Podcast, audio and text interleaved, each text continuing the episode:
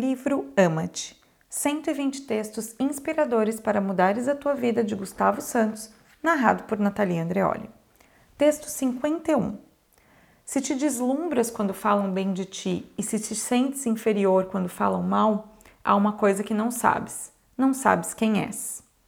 Tanto na minha profissão como e sobretudo na minha missão, uma coisa é certa: o deslumbramento e o julgamento andam de mãos dadas. Aparecer na televisão, escrever livros que promovem a fratura de comportamentos calcinados de medo e preguiça e falar em público sobre mudança é por si só pôr-me a jeito para que algo muito forte e que não controlo possa acontecer. E acontece. Acontece frequentemente.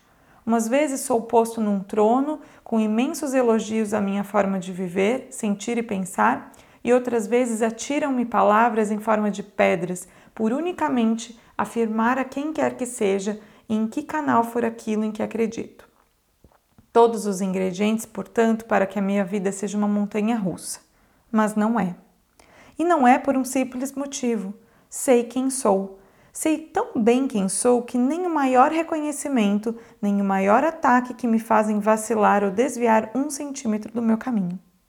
Ouço-os, recebo-os, agradeço-os ou aceito-os, Posso até não compreender tanta euforia ou não estar de acordo com aquilo que me possam chamar, mas, e garanto-te, não descarrilo, não paro e muito menos inverto a marcha.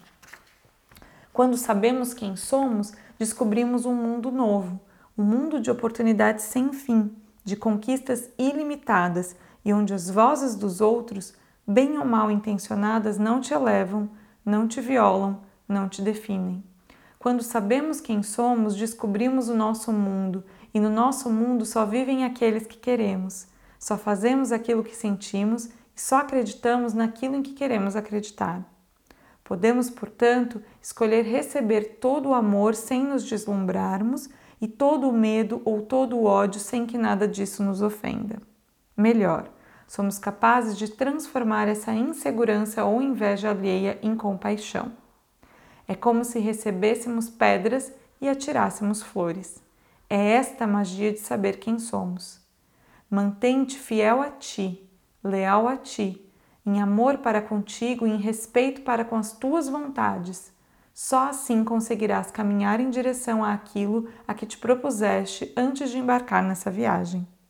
Os outros olharão sempre para ti como um canal inspirador ou como um desertor da rotina e do medo. Não importa ama-os na mesma, queiram-te bem ou desejem-te mal, pois não há nada que sejas além do amor que és. Ama-te.